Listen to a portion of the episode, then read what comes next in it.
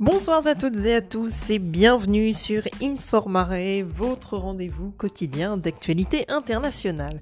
C'est parti pour les actualités du vendredi 4 juin 2021.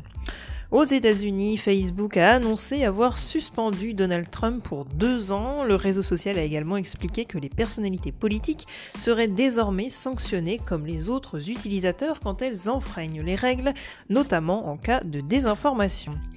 Au Canada, Justin Trudeau appelle l'Église catholique à reconnaître sa responsabilité après la découverte de 215 restes d'enfants autochtones dans un ancien euh, pensionnat. Au Mali, la France suspend ses opérations militaires avec le pays. La France ne veut plus rester, je cite, aux côtés d'un pays où il n'y a plus de légitimité démocratique. Et si les 5500 soldats français de la force Barkhane continuent leur travail sur le terrain, c'est désormais en solo ou bien avec les Nigériens et les Tchadiens, mais certainement pas avec les Maliens.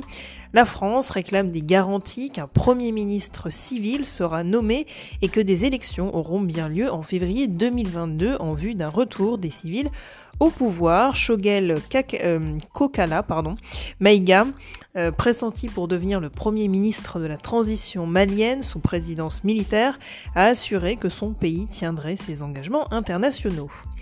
En Biélorussie, le, journaliste Roman Protasevich, arrêté le 23 mai dernier lors du détournement d'un avion de ligne européen par Minsk, euh, est apparu aujourd'hui dans une nouvelle vidéo probablement filmée sous la menace, dans laquelle il affirme avoir appelé à des protestations contre le régime biélorusse.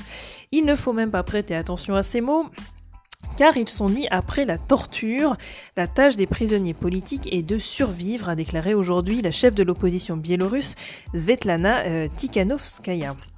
À Hong Kong, une dirigeante d'un groupe organisant des veillées en hommage aux victimes de la répression de Tiananmen, Cho Hang-tung, a été arrêtée euh, aujourd'hui. La veillée euh, de ce 4 juin avait été interdite par les autorités, mais la militante comptait tout de même se rendre au parc Victoria euh, et se recueillir. C'est déjà la fin de votre bulletin d'actualité internationale. On se retrouve demain, même heure, sur Informare. À demain!